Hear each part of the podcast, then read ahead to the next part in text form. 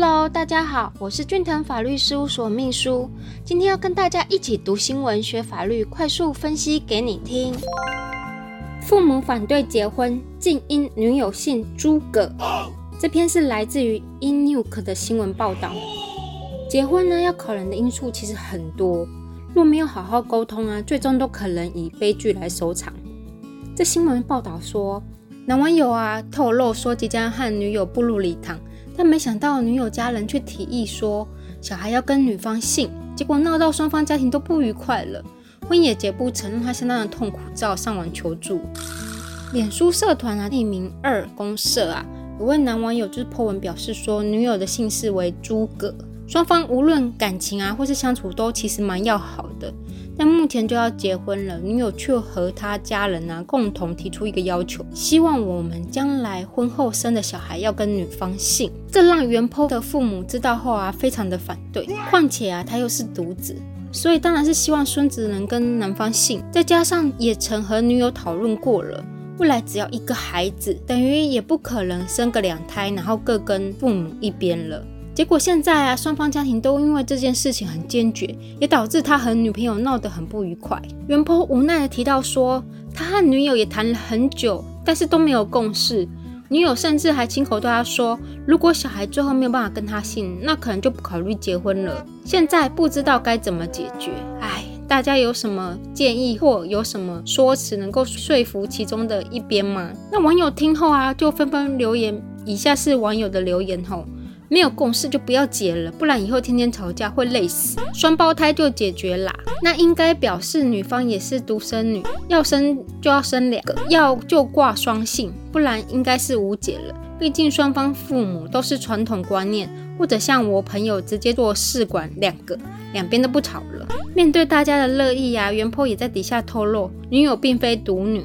他还有一个姐姐，一个弟弟，但是出于某些原因，他们家都觉得自己有肩负起这把稀有姓氏延续下去的使命，以至于为何不选择生两个来解决问题？他则直呼因为没有钱养。不少人则分析啊，说如果你们只要其中一方觉得这件事情重要的程度大于对方的感情，那最好分手啊！妥协的婚姻只有痛苦。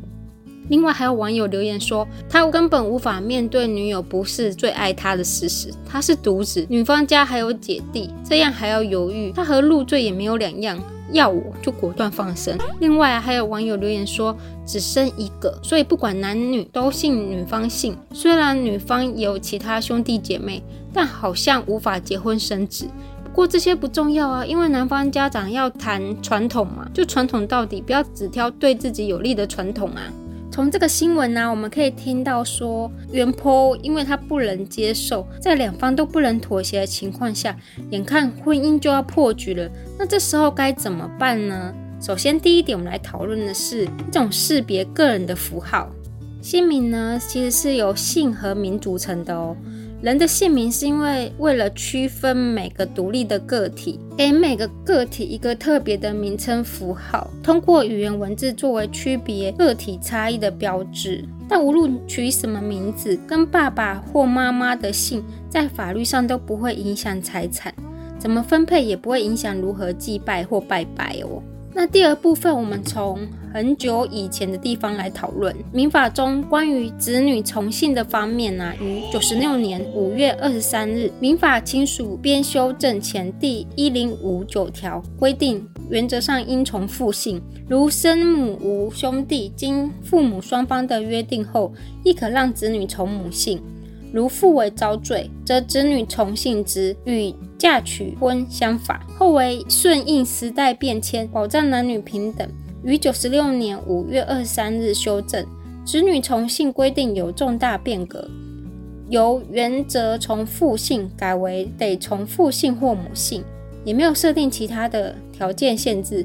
因此，现在小孩出生后啊，父母只要约定好了小孩的姓氏，并填写子女姓氏约定书。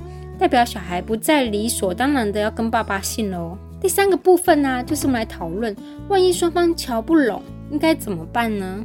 民国九十九年啊，修正民法第一零五九条第一项定有明文，双方搞不定啊，那就由户政事务所抽签决定哦。这也是目前现行法规在本条文修订后。每个户政事务所就多了签筒，里面会放两颗球，一个写父姓，一个写母姓，在户政事务所公平公开的抽签决定。